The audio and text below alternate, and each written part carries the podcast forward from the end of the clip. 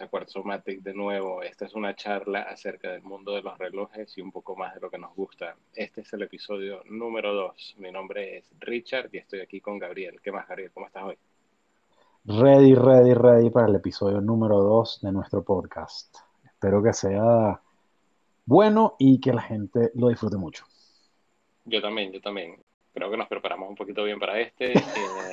Eh, este hicimos notas y vamos a tratar de, de, Seguirla. de mantenerlo, de, sí, de seguirlo y de mantenerlo en pie. ¿Qué más? ¿Cómo estuvo tu fin de semana?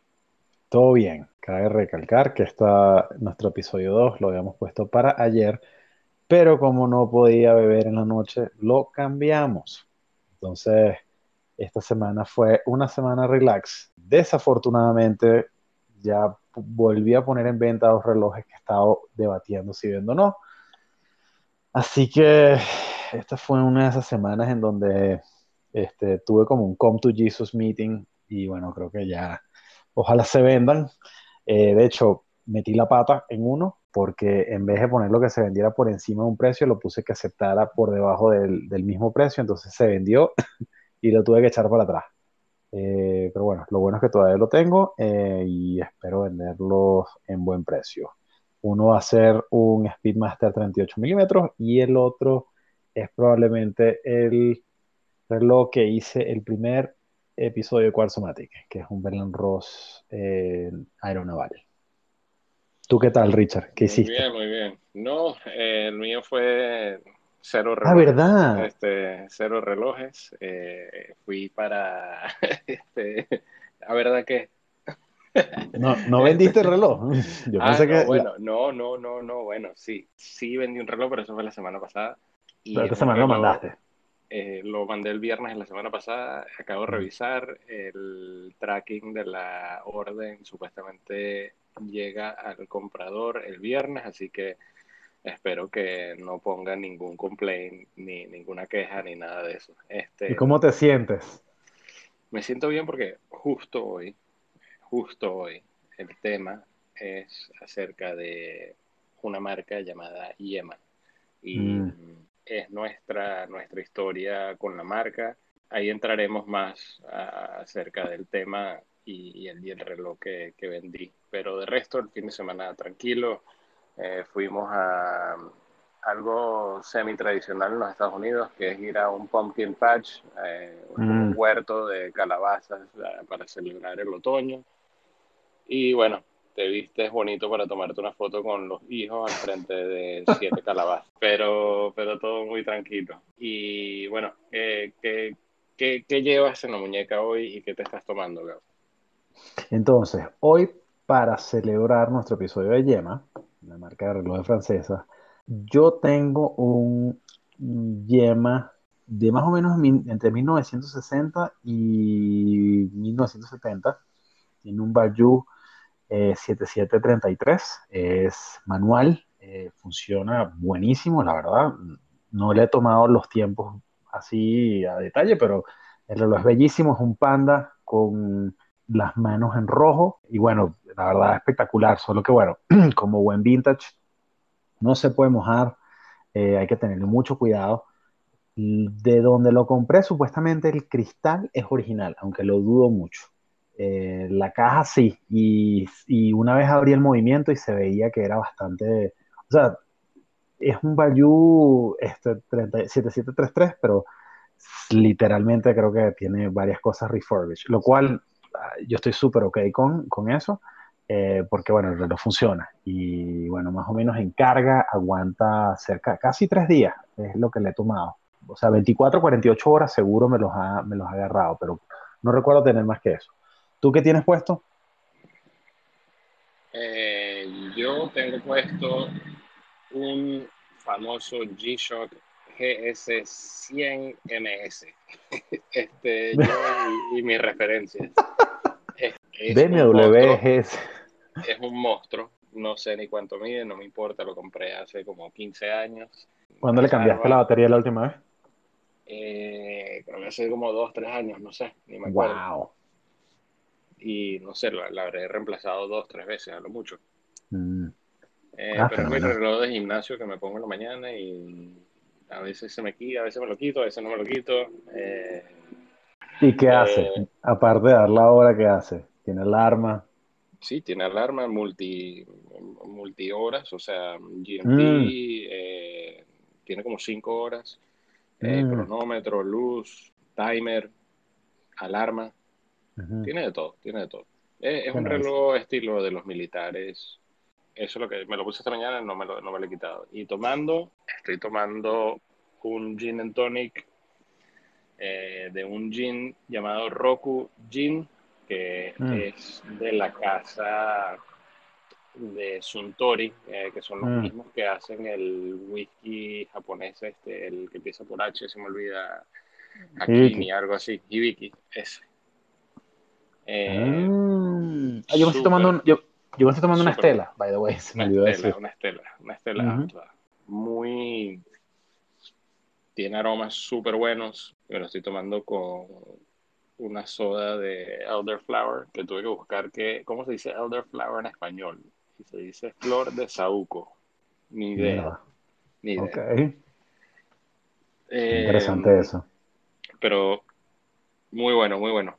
Y bueno, para, para comenzar con, con, el tema de hoy, eh, la razón por la que decidimos hablar de esto es porque los dos hemos tenido relojes Yema. Obviamente Gabo todavía tiene uno y, y vamos a dar una pequeña historia acerca de, de, la marca y después hablaremos nuestra historia con la marca. Entonces, para comenzar, eh, esta es una marca que tiene heritage, pues, o sea, tiene, tiene, tiene historia. Fue fundada en el 48 por un señor llamado Henry Belmont en Francia.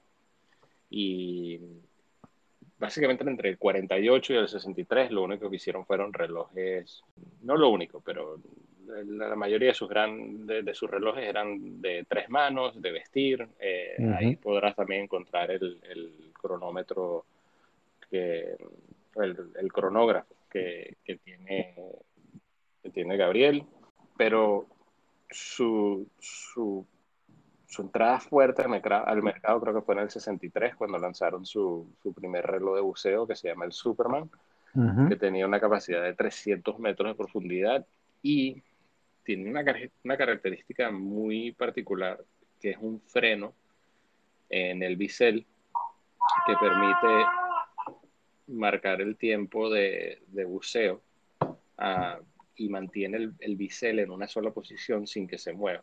Entonces, mm. el, el, el, Superman se hizo muy, muy famoso en la época y tan famoso que llegó a ser el, reloj oficial de las Fuerzas Armadas Aéreas de Francia.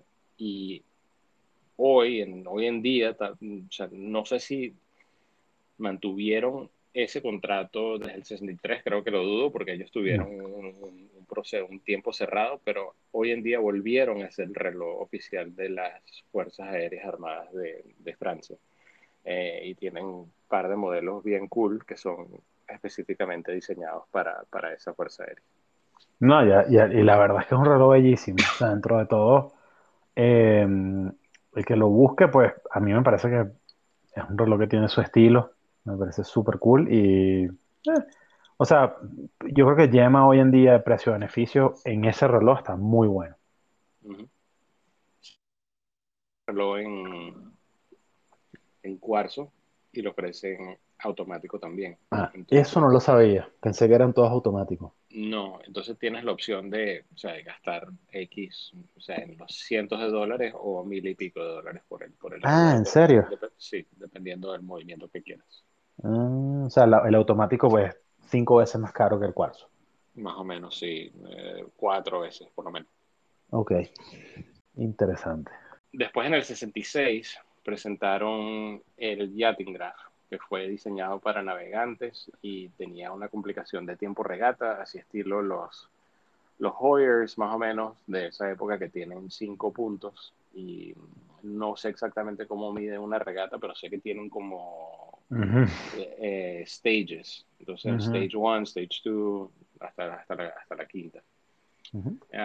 y en el mismo año salió, eh, en el 66, el, yo diría que si no, posiblemente más famoso que el, que el Superman, que es el Rallygraph, eh, que se fue diseñado para carreras automovilísticas y fue usado específicamente por el legendario piloto Mario Andretti. Mario, eh, italoamericano, que por cierto nació en una ciudad que ahora forma parte de Croacia, se llama Montona, y es el uno de dos campeones americanos de Fórmula 1 hasta, hasta hoy en día, que no han ganado desde, o sea, la última vez que ganó Andretti en los 70 creo que fue, 71, 72 por ahí. Y durante los 60, Yema básicamente explotó, explotó como marca, o sea, se convirtió en la marca más grande de relojes de Francia, exportaron más de 500.000 unidades en diferentes lugares y con eso llegaron a un objetivo importante que casi todas las marcas buscan, que es llegar al espacio tarde, pero llegaron, llegaron en el 82 con el, un reloj que se llamaba el Spatial, Naut, y fue usado por el astronauta Jean-Luc Chrétien ni idea cómo decir eso, así que lo voy a, lo voy a decir así. Este... Jean, Loop, si buscas Jean Loop, Yema seguro que se encuentra. Aparte, el reloj a mí me parece que es feísimo, pero bueno, I get it.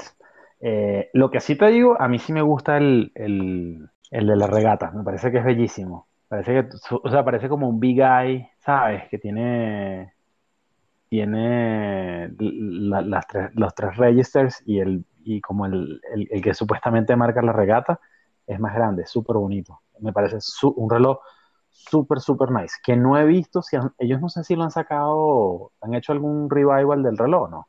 No sé, creo que, creo que hay uno de cuarzo por ahí, pero no estoy seguro. Mm, ah, sí, tienes razón, no es igual. Yo lo he visto, pero no es igual. Después, después de los 80 empezaron a a sacar otros relojes también, un reloj de cuarzo que es muy parecido al, al Omega Speedmaster Polar Expedition. O sea, no es, no, no es un cronógrafo, es más bien un reloj de cuarzo que mide 24 horas y tiene como una brújula ya en el medio, tiene un contador de 12 horas y también eh, estaba hecho con, con, con, una caja bien grande, resistente al frío, cosas así. Entonces, es, un reloj que se llamaba el Dipole Duopoly. Hoy en día los puedes seguir, los puedes, los puedes conseguir en, en eBay. Eso sí los he visto varias veces. Sí, lo vi, es rojo, ¿no? Es rojo, es rojo con, eh, o sea, creo que es de titanio y esto es como un titanio bien opaco, gris opaco, con, con la correa roja, puede ser de velcro eh, puede ser de velcro para que vaya arriba una chaqueta o algo así. Después de ahí se quedaron como, como un poco, no sé qué le pasó a la compañía entre el 89 y el, 2009 por ahí, que fue la, la, información más reciente que, que, encontré así como lo más superficial posible. Eh, fue que en el 2009 sacaron su propio movimiento automático llamado el MVP 1000. En el, en el 89 lo compró Seiko. ¿No viste eso? Yo había leído que, que, Seiko lo tuvo, pero la verdad es que no sé para qué, para qué lo compraron, porque realmente no hicieron nada. Sí, tienes razón. O sea, yo creo que la marca la compró, o sea, sí la compró alguien, no me acuerdo quién fue. Si, si está diciendo Seiko, bien. Y creo que no hicieron nada con la marca. Entonces, por eso es que cuando la revivieron, la revivieron eh, o sea, en el país natal, no sé si fue por alguien específico. No, lo, que yo leí, sí. Inversionistas. Lo que leí fue que Seiko la compró en el 89 y en el 2004 por ahí lo compró un grupo, un grupo francés que después se lo vendió al que lo tiene ahora, que es otro grupo francés. Ahora, información sobre los dos grupos franceses no encontré nada, o sea, no, no vi nada relevante así pero, pero fue uno al otro en menos de 10 años que se lo pasaron, más o menos, lo que tengo entendido. Ok, ok. Bueno, ahí está ese pedazo que no, que no encontraba. Y bueno, para, para o sea, vamos a decir que en, el 2004 fue comprado y ya para en 5 años hayan producido su propio movimiento in-house, lo más seguro es basado en, en, en algo más, pero in-house es un gran logro, ¿no? O sea, porque no, no todo el mundo tiene un movimiento in-house, no es que signifique todo para una marca y para unos no significa nada y para otros significa mucho, pero es, un, es un buen hito para la marca. Hoy en día cuentan con su línea actual, todavía tienen el Superman, pero ahora es como un Superman Heritage, que es un poquito diferente. Eh, es más basado en, el, reloj en verdad fue eh, lanzado en el 63. Eh, tienen el Rallygraph, que son los cronógrafos. El, perdón, el Superman viene regular, tres manos o GMT. También viene cuarzo y también viene automático. Los Rallygraphs que vienen en cuarzo, la mayoría son Mecha Quartz y tienen uno o dos que son con un movimiento automático Seiko que es muy bueno y que no se ve casi. No, no, no, no lo usan mucho. Lo, si es un poco, tiene un grosor alto, pero sigue siendo muy buen movimiento. También tienen el Flygraph, que es como usa una caja muy parecida a la del Superman, pero es un reloj de piloto nada más. O sea, eh, y tienen varios otros relojes digitales como que son básicamente renacimientos de modelos vintage. Uno que es un LED, otro con esas fechas y estilo que salta, como un jumping date, algo así más o menos. Y nada, este, esa es más o menos su línea actual. Durante también los 60 y los 80, como Yema era tan grande, sus relojes también eran exportados bajo el nombre de, de Le Jour.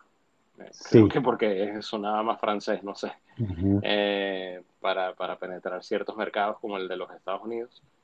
y, ¿El de Andretti era Le Jour o era, o era Yema Yema? Ninguno de los dos.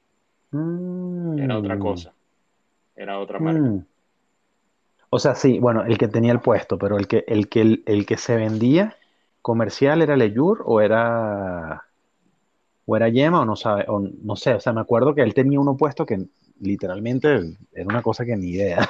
Supuestamente mi historia es que, o sea, Andretti usaba relojes, vamos a decir que le daban para sponsorship, eh, para patrocinio, y supuestamente él sí compró este vamos a decir entre comillas, yema, pero no era un yema, era otra cosa hecha por yema, según lo que tengo entendido. Eh, y ese él sí lo compró, o sea, ese no fue algo que fue de patrocinio. Entonces, es que aparte es bellísimo. Es bien bonito. verdad, es súper nice, sí. Entonces, así que si, si, si encuentran algo vintage por ahí que es de la marca Lejour, de los años 60 y 80, en realidad es un yema. Después Yema vendió la marca Lejour. Ahora están operando bajo el mismo nombre, otra compañía completamente distinta. Pero si te das cuenta, o sea, algunos relojes todavía siguen como el estética de, de, los Yema. tienen algo muy parecido. Eh, entonces, bueno, el Lejour en general se volvió un reloj, o sea, un vintage caro. O sea, todavía si, si consigues, no no es que, no es que los consigues tan baratos, ¿no? Correcto, correcto. Mm. Y si saltamos al, día de hoy, o sea, hace cinco o seis días recibí un email de Yema diciendo que, van a expandir sus oficinas en la ciudad de Morteau, eh, donde tienen planes de contratar a más de 20 empleados en los próximos dos años. El edificio se ve grande, entonces algo están haciendo bien, o sea, llevan... Les está yendo bien. Vamos a decir desde el 2012, perdón, el 2009 para acá, son 12 años. Em, han hecho cosas buenas y, obviamente nos tienen aquí hablando de ellos, así que em, algo tienen que estar haciendo bien. Sí, yo creo que, a ver, dentro de todo, no, no, es, no es una mala oferta, me parece que es un reloj súper, tiene una oferta súper bien hecha, si me preguntas a mí, tienes de todo y el diseño es bonito. Así que me parece que dentro de lo que fue la marca en un principio, en los 50, 60, 70, a lo que es hoy, pues yo creo que se están, se están posicionando bien. Son, son también bastante accesibles, no son caros. Entonces, e, eso, eso también tiene un, ¿cómo se dice? Una, una, buena, una buena percepción, ¿no? Porque al final del día no todo el mundo tiene 10 mil dólares para comprarse un Rolex. Entonces. Yo pensé que, íbamos a pasar un episodio sin decir esa palabra. Ah, es, que, es que yo creo que, bueno, el tema de Rolex es que controlan el mercado. Eh, que es una cosa absurda el, el, penetration que tiene y cómo las marcas se comparan a Rolex. Entonces, seguro que Yema en algún momento dijo, bueno, nosotros no somos, somos Rolex o queremos o no queremos hacer como ellos están haciendo, pero la realidad es que hoy en día, pues, este, cualquier, cualquier persona se puede comprar un Yema. De hecho, tú y yo nos compramos uno en julio del año, junio o julio del año pasado. Correcto. Fue eh, en junio, junio del año pasado. Compramos, aparte fue un, cuento comiquísimo porque eh, entré en la página, vi que tenían como un summer sale de verano. Te avisé, no sé cómo fue que hiciste tú que sacaste como 400 mil puntos del, del, Rewards Program de ellos. Eh, ¿Te acuerdas? Que fue una cosa así absurda, o sea, que los debes de tener todavía, la verdad, deberías revisarlo. Em, pero yo en ese momento compré, el, compré un Rallygraph edición especial que habían hecho para el Club MG de Francia. O sea, el, MG es este, los carros MG, que bueno, ahorita están, que por cierto, aquí en México están renaciendo los carros MG. Vi uno el otro día, estaba espectacular. Pero en, en, Francia tienen como un club que aparentemente es grande y Yema hizo este reloj que es como un Evil Panda, o sea, es un panda raro porque eh, los registers este, negros con como una, un, espacio en el medio en blanco, es cronógrafo y tiene una la correa de cuero verde. Eh, tiene, es un reloj súper, la verdad, súper atractivo. Solo que, bueno, era de 42 milímetros. Eh, yo estaba atrapado en México por la pandemia y se lo mandé a Richard. Recuerdo que el, la parte cómica de esta historia es que, es que, Richard lo, lo recibió antes que yo, hizo como un mini review, me lo mandó. Eh, es cuarzo, es de cuarzo. Eh, yo creo que, mira, estaba en, oferta, el precio estaba bastante, vamos a decirlo así, barato. Eh, se veía bellísimo, la verdad. Y bueno, Richard lo recibió, ya Richard dirá su, su, sus two cents sobre el reloj. La, la parte bonita es como el, si utilizaron o hicieron algún tipo de co-brand con MG, porque el reloj sí está identificado con, con MG, entonces, este, pues MG es una marca de, de, carros clásicos, bueno, más que todo, hay de carrera, hay de todo, o sea, realmente yo he visto MG reconstruidos espectaculares, pero es una marca que estuvo también fuera, como Yema, la verdad. Y vuelvo y repito, o sea, estamos hablando de, que acabo de ver un carro hace un par de semanas MG, una camioneta espectacular. Eh, y bueno, eh, mi, historial con el reloj fue, fue ese, que Richard lo recibió y como tres o cuatro meses después me lo dio a mí. ¿Tú qué, Richard? ¿Cuál es tu, experiencia con Yema acá? Bueno, em, sí, más o menos. O sea, es que cuando, cuando tú me dices, no, yo tengo uno vintage, Em, tiene historia tal, entonces me pongo a, a, investigar y veo la marca y tiene, tiene como tiene como que credibilidad. Entonces bueno, ¿sabes qué? Vamos a meternos en esto. Entonces cuando salen estos summer sale discounts, en verdad están unos precios bien, bien económicos y rápidos de decir como que bueno, dale, vamos a, vamos a comprar uno. Eh, y encima ellos tienen como un rewards program donde mm, metes tu email y entonces te mandan que si el 15% por aquí y si refieres a un amigo, entonces refería a Gabriel y Gabriel me refirió a mí. Y, en eso agarramos unos porcentajes más off. Yo me decidí ir, por el Superman Swell Automatic. En verdad es el Superman es un Superman que no, si vas a la página de hoy en día no lo vas a encontrar porque ya está descontinuado. Entonces yo creo que mm. fue de la, de la primera ronda de, vamos a revivir el Superman eh, para Yema. Y ahí yo creo que lo refinaron muchísimo con el Superman Heritage que ves en la página web de hoy en día.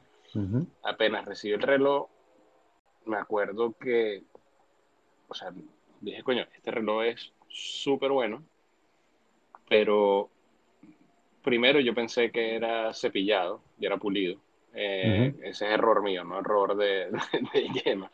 Este, pero de resto, el reloj es súper versátil, o sea, un reloj obviamente que lo puedes mojar, lo puedes usar para lo que sea, lo puedes llevar de, de buceo o usarlo día a día y, y es cómodo, porque un reloj de 40 eh, no era tan largo, creo que era casi de 50 y, y, de grosor era casi 13, o sea, estaba en la parte larga, pero igualito, o, perdón, grande, pero no, no, no me afectaba el, el, uso. Lo puse inmediatamente en, en una correa de, de resina o de goma y de vez en cuando lo ponía en un, en un cuero, un cuero marrón o en un, en un canvas que es parecido a un, anato, un negro, pero de esas quick release. O sea, eh, compré par de, de, de, correas súper cómodas y, casi nunca usé la original porque la original venía como en una rally de cuero negra que yo creo que si le tocaba el agua se inmediatamente. Sí. Básicamente tuve el reloj por más de un año. Eh, lo vendí la semana pasada. Este, después de contemplarlo. No, no, no, llegó, no llegó al episodio, ¿viste? No ¿Sabes qué? Me, me, como que, wow, yo me, me, hubiese gustado poderlo usar hoy y mandarlo mañana. Pero bueno, si no hicieron las cosas porque cuando hay que mandarlo, hay que mandarlo. y sí. Pero de resto, o sea, eh, la calidad estaba ahí. O sea, tenía el movimiento MVP 1000 eh, automático. El in-house, ¿no? Eh, el in-house corría súper bien. Em, era, la esfera era negra, entonces súper versátil, lo podía usar para todo. Me pasaba, me pasaban dos cosas. yo tengo dos hijos pequeños y estoy o jugando en una alfombra o jugando en la cama o lo que sea con ellos. Y cada vez que eso pasaba, se enganchaba el freno o el gancho en, un hilo de la alfombra o de, entonces tenía que tener mucho cuidado en jalar el reloj, entonces tenía que mm. venir, cortar el hilo o algo para sacarlo de ahí. Segundo, eh, a mí me gusta mover el bisel, o sea, eh, eh, es cuestión de estás ahí, entonces para mover el, el, el, bisel tienes que desenroscar la corona. esto no tapa el tiempo, o sea, no, no para el tiempo, ni cambia el tiempo, ni cambia la fecha, ni pones el movimiento en hackeo, sino nada más lo sacas. Lo que me parece es que pierdes, vamos a decir, si, si eres una persona que bucea y lo tienes que desenroscar, vamos a decir, y tienes ya guantes puestos para ajustar el timing y después volverlo a apretar, creo que se va a hacer un poco difícil para un buceador. Y para mí, como que no, no encajaba o sea, no, no, era práctico. No es que no encajaba, sino no era práctico. Y eso fue lo que me llevó a, a, vender el reloj. Pero de resto, o sea, yo creo que yo le daría a Yema otro chance. Mm. Tal vez con otro Superman, pero que sea de los Heritage y tal vez el GMT, eh, que, son, que son muy bonitos. Eh, yo diría que ahí es donde, si alguna vez volviera a considerar la marca, sería sería ahí. Básicamente. Hmm. Bueno, yo, yo la verdad, si te soy sincero, usé el mío dos veces y lo vendí. Resultó ser que medio, medio compré un unicornio y al final dije, mira, ¿sabes qué? El reloj era un poco más grande de lo que yo quería y era más grueso. Era un 42 milímetros, la verdad. Este, decidí venderlo y bueno, le, le gané dinero, que fue positivo la verdad es que no lo extraño como tú extrañas el tuyo, porque no, era mi estilo de reloj. Me encantaba el diseño, solo que era muy grande. Entonces, este, pues partimos, partimos nuestros, nuestros caminos, este, yo diría que un par de meses después de que, lo, que, me lo diste. Pero... Yo me recuerdo... No, dale. No, no, pero lo que iba a decir es que tengo todavía mi vintage, igual que tú yo creo que yo, yo tendría un Andretti. Eh, me gusta bastante el, el, Superman nuevo también, el Heritage está muy nice. Eh, actualmente no tengo espacio, por lo menos en mi colección, como para decir, mira, sabes que voy a comprarlo. Eh, lo que sí he visto es que aguantan bastante el precio. Em, y bueno, entonces usado no es que puedes conseguir una ganga o puedes conseguir un algo que digas, ah, bueno, ¿sabes qué? Lo compro ya. Este, si no, creo que ya tendría uno. Si consiguiera uno muy barato, creo que no tendría problema en tenerlo. Pero, pero sí aguantan mucho el, el valor. Entonces, pues, a veces es ese tipo de reloj donde tienes que considerar que tal vez tienes que comprar, o sea, vale la pena comprarlo nuevo, no sé.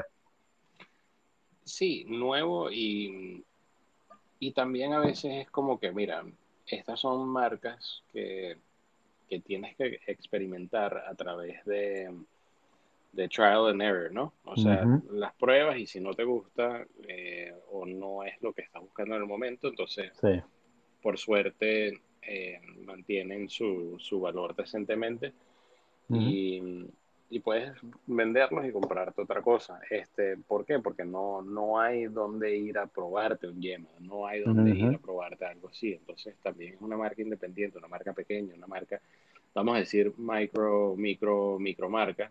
Y el sistema de, de, de negocios de ellos funciona directo al consumidor. Y, y yo creo que si no, si no me hubiese gustado eh, yo lo hubiese podido devolver inmediatamente y la marca no va a decir nada. Este, no, lo tuviste un año. Yo creo que ya tienes, cuando tienes un reloj, eso, cuando tienes un reloj más de un año es porque honestamente tenía algo especial, tenía algo bueno, ¿no?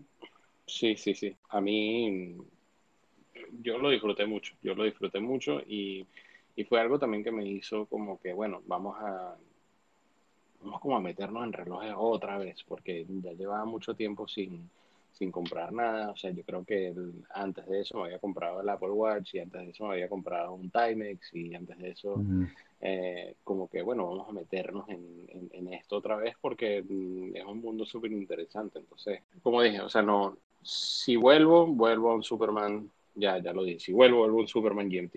Este, hay uno que sacaron que era como gris con verde, el bisel.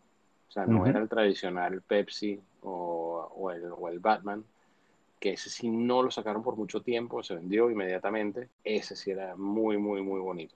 Otra cosa que me hubiese gustado es que pudiese haber comprado el brazalete original para ese modelo, pero para ese modelo no lo mm. hay, porque creo que el actual es de 19 milímetros, no de 22. Perdón, de 20, de 20. No es de 20. No de 22. Ah, ok. Okay. Es de 19, no de 20. Entonces, obviamente, no le, no, le, no le encajaría. Según lo que he visto en videos y cosas así, es que el, el, brazalete es bien cómodo. Eh, entonces, eso fue otra cosa que no. Yo intenté comprarme un brazalete de Uncle Seiko.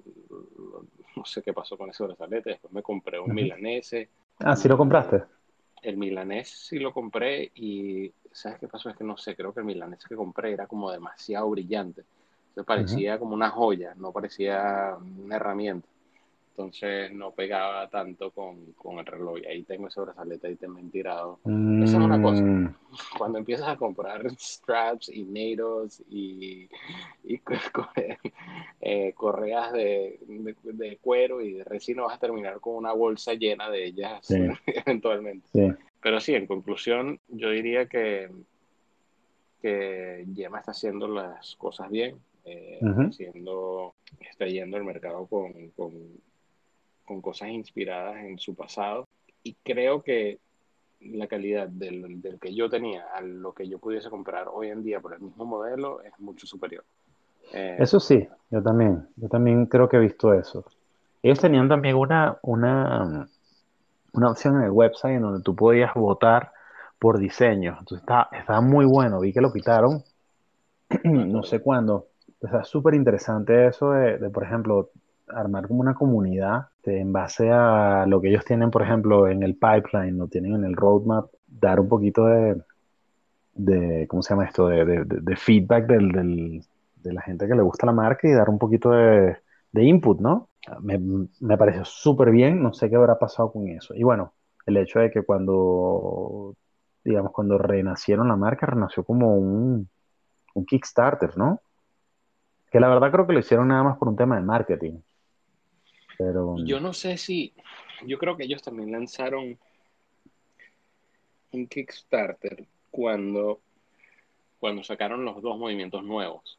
Entonces era como para ayudar a, eh, con los fondos para poder mm, hacer este movimiento nuevo. Eh, aunque, o sea, no, es que, no es que pedían dinero de, gratis, sino, no, y yo creo que te da un reloj a, no sé, a cierta, un descuento mucho menor al que lo venden al precio regular en la página web.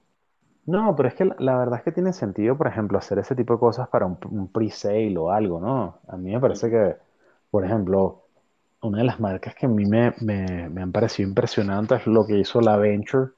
Son los, los, son como unos relojes, son suizos, que empezaron con un reloj bastante parecido, tenía un aire bastante cerrado a un, a un Patek de estos ¿cómo se llaman? Los Nautilus. Los, Nautilus, exacto.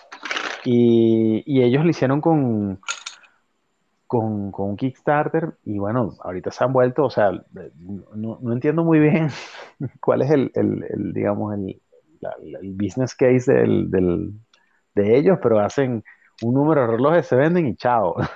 Entonces, tienes que esperarte hasta que la próxima vez que vuelvan a hacer algún otro. Y bueno, este, yo que por lo menos Yema haciendo eso con el GMT, que me acuerdo también de haber visto el, el Kickstarter, me parece que es una manera buena. Solo que, bueno, si, si el Kickstarter te va bien, si tienes demanda, pues, pues lo, más lógico es que, con, que, lo, que lo pongas a la venta, ¿no? Que encuentres la manera de hacer más y darle más al mercado. Claro. Esos ventures son bien bonitos también. Y difíciles de conseguir, como dices. Imposible. O sea, vi uno, salió uno al mercado hace poco y Quería un poquito más de precio de retail, pero bueno, es una de esas cosas en donde yo en particular lo vi, me gustó, pero no, no estaba 100% convencido, no sé por qué, pero el reloj me encanta. Yo creo que bueno, para, para concluir nuestro, nuestra experiencia con Yema, yo creo que tú y yo, los dos, estamos de acuerdo en que tendríamos otro. Yo, en el, que escogí, no me mató, pero pude ver el potencial de la marca, el potencial de lo que, están, de lo que hicieron con ese modelo en particular. Eh, creo que los finishings podrían haber sido mejores, pero también por lo que pagué y por lo que se veía el reloj, no, no lo vi como algo, digamos, muy, muy, muy radical. Lo que sí es que yo sí compré un reloj que era, era teóricamente un poco más exclusivo porque no habían hecho muchos, entonces creo que en ese sale habrán quedado unos cuantos y bueno, yo fui uno de los que los compré, lo vendí bien pero yo creo que sí. Eh, yo, yo sí compraría un Andretti o compraría de repente un Superman también. ¿Tú qué dices? Puede ser el, el Rallygraph este con el movimiento Seiko, uh sería automático, o, eh, o, un Superman, Pero esa ha sido nuestra historia, cerca de la historia de Yema. Claro, ¿qué nos tienes para, para tu lado común, tu lado humano hoy? Bueno, la verdad, eh, pues una anécdota cómica de por qué, de por qué terminamos cambiando el, el, podcast de ayer para hoy. Yo, en mi lado humano, este, pues ya con mi segundo hijo viniendo, una de las cosas que me di cuenta es que eh, la mayoría de mis amigos, probablemente el 98%, no se hace exámenes de salud ni nada. Y este, no sé por qué a mí, yo no sé si cuando ya te vuelves papá o la primera o la segunda vez empiezas a pensar en estas cosas, em, hablando en, en, una, en una cita para este, que mi esposa está embarazada con el ginecólogo de ella, le pregunté y el tipo me dice, mira, es cómico que me preguntas porque los hombres no se hacen esto, no se hacen exámenes de sangre, no se ven nada y bueno, este, yo le digo, bueno, doctor, el problema es que cuando le preguntan a mis amigos, ninguno tampoco se lo hace. Y como ninguno de mis amigos, la mayoría, digamos, no, tienen más de 40, este, pues, el doctor me dijo, ¿sabes qué? Yo te lo hago. Entonces terminé haciéndome los exámenes de, de sangre y una revisión en un ginecólogo femenino esta semana. Pero no es que esté mal ni me sienta mal, sino que creo que, o sea, yo creo que tuve unos, unos, años 20, o sea, durante mis 20 que fueron radicales y una de las promesas que me hice fue, mira, no seas, no seas anormal y trata de verte cada tanto eh, en los 30 para que no llegues a los 40 tan, tan golpeado, ¿no? Porque al final, o sea, todos, todos vivimos la misma vida, pero todos nos gustan disfrutarla, bien sea fumándote un tabaco o tomándote un whisky, una cerveza, lo que sea, todo eso también en exceso pues te, te pega y, y, todo el mundo abusa, esa es la realidad. Entonces, eh, ese es mi lado humano. Yo creo que la lección es que ah, cuidarse para poder comprar relojes y hablar de ellos. Hay que tener salud. Tienes, tienes toda la razón. O sea, yo, yo, la última vez que me hice un examen de sangre fue hace como cuatro años. Wow. Eh, eh, tengo 36 y justo la semana antepasada, más o menos, le dije a mi esposa, coño, déjame buscar un, no tengo, ya, ya creo que perdí el contacto de ese doctor donde fui y tal, ni me acuerdo quién era, este, voy a empezar a buscar un doctor personal de estos generales para que me haga un, un, examen y, y, me revise también, porque también él es lo mismo, o sea, tengo ya yo tengo los dos hijos, este, no me estoy poniendo más joven, eh, aunque ah, hace los últimos tres meses para acá he estado, estado enfocado en hacer ejercicio, comer mejor, tomar menos, pero sigo tomando, sigo comiendo cosas de vez en cuando que no, no debería estar comiendo. Uno también se fuma su tabaco o de repente haciendo un ejercicio, uno dice, wow, esta pesa como que me jaló esto por aquí. Eh, entonces no es lo mismo. Eh, no, aparte que vamos a estar claros, yo creo que también el tema de la pandemia, estar encerrado tanto tiempo no, no, es, no es saludable para nadie. Entonces, nada, no, no, no cuesta nada, tú sabes, hacer un poquito de esfuerzo y, y, y bueno, revisarse, ¿no? Completamente de acuerdo. Bueno, para mi lado, eh, les tengo algo un poquito más, más light. Eh, sí. Para mí, usar medias que se vean no me gusta. Entonces, he estado buscando por unas medias no shows, eh, o sea, que no se vean, y, encontré unas hace más o menos dos semanas, tres semanas también, llamadas Pair of Thieves. Em, y me compré las, me compré dos, me compré No Show Socks y me compré las Low Cut Socks, porque las Low mm. Cut suben un poquito el talón y te ayudan a que no te raspe el, zapato mm, de, goma o el tenis en, el, en, el, talón por atrás. Las compré a través de Amazon, pero tienen su página, su página web y básicamente yo antes era un usuario de una, una marca llamada Stance, S-T-A-N-C, pero, o sea, con el tiempo, de la última vez que las compré fue hace como 3, 4 años y ya no, ya empezaron a abrir huecos y tal, las fui botando poco a poco y después me quedó que sí, una. Eh, entonces ya me tocó comprar medias y dije, coño, pero ¿por qué ahora cuesta una son un par de medias a 20 dólares, no? Entonces dije, bueno, vamos a buscar por alternativas. Y esta fue la alternativa que encontré. Las, las low cuts son un poquito apretadas, casi que parecen de compresión, pero, pero son, tienen un buen algodón, eh, son cómodas, eh, puedes usarlas todo el día sin, sin, básicamente quejarte, mientras estés usando los zapatos de gomas que sean un poquito más altos, eh, así no, igualito se ve un poquitico de la media. Y para las no-show, lo que me gusta de las no-show es que tienen buen, buen agarre en el talón y no se deslizan eh, cuando estás usando, vamos a decir que unos Vans o algo así, y, que, que, sabes que se te deslizan y se te ponen el talón y los empiezas a pisar y se pone incómodo, entonces tienes que sacar el zapato y volverte a subir la media. Por ahora eh, no deslizan y, y, tienen, o sea, son suficientemente cortas en el frente como para que no se vean en ningún tipo de zapato bajo. Eh, el precio de las de las, ¿cómo se llama? De, la, de las low cut. Son 12 dólares por 5. Y las de Eso fue, eso lo compraste en Amazon, ¿no? Las compré, ahorita los estoy viendo en la página web de ellos, creo que fue el mismo precio que pagué, eh, pero Mm, para, para que puedan ver, o sea, todo el, todo el, todo el repertorio de medios que, que vende esta Mm. gente. Eh, 12.99 por 5 de las negras y de las low cuts y 14.99 por 3 de las de las de, de las corticas, pues de las que no se ven. mm, Eh, una compra que uno a veces dice como que, wow, me compré un par de medias y estoy feliz. Eh, es como que no, algo que uno no disfrutaba cuando tenía 18 años o 17 años, pero Claro. hoy en día uno dice, wow, tengo las medias buenas, Eh, o, sea, o las medias que quería.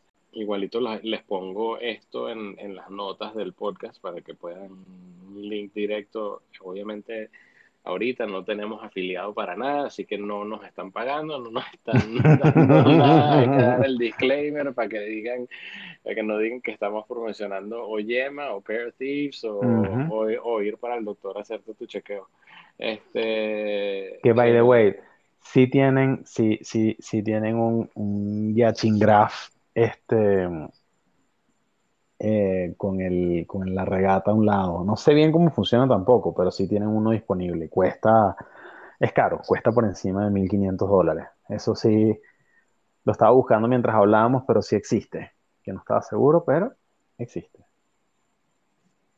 Eso es actualmente en la página de Yema. Actualmente estoy metido revisando y, y me, me causó gracia que yo me acuerdo que habíamos visto, habíamos visto el, el, el cuarzo, pero el de hay uno aquí que es edición limitada, obviamente, hecho en bronce y, y tiene y tiene un, un Seiko, un movimiento Seiko NE86 automático. Sí, Ok. súper interesante. Yo creo que con eso cerramos el episodio de hoy. Eh. ¿Tienes algo más para agregar? No, eh, eso ha sido todo. Espero que les haya gustado y bueno, un poco la conversa de todas las anécdotas que tuvimos con la marca. Eh, y bueno, el que tenga uno que lo disfrute, el que no, pues yo creo que debería considerarlo. Con eso, gracias por pasar un rato con nosotros. Nos vemos la próxima. Nos pueden seguir en Instagram en Quartzomatic. Q-U-A-R-T-Z-O-M-A-T-I-C.